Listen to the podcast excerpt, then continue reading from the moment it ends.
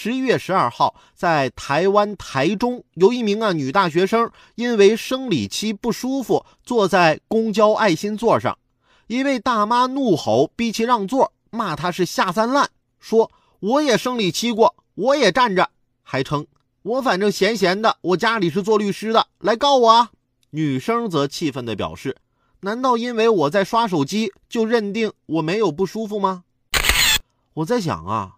这万一要是个怀孕的女生坐在爱心专座，这大妈是不是得说：“我又不是没怀过孕。”您这么中气十足，身体这么好，你怎么不下车跑去呢？这生理痛是因人而异的，而且呀，车上的爱心座，难道没听过车厢里的广播吗？爱心座是为老弱病残孕以及有需要的乘客提供的。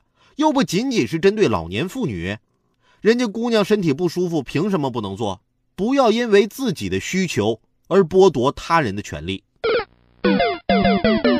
哎，为了避免一些不必要的麻烦，现在我坐车的时候啊，有座我都不坐。那要是坐火车这种长途怎么办呢？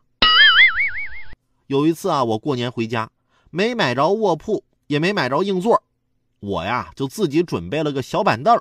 我想啊，凑合着就坐回去呗。结果呀，我是一路举着小板凳回的家。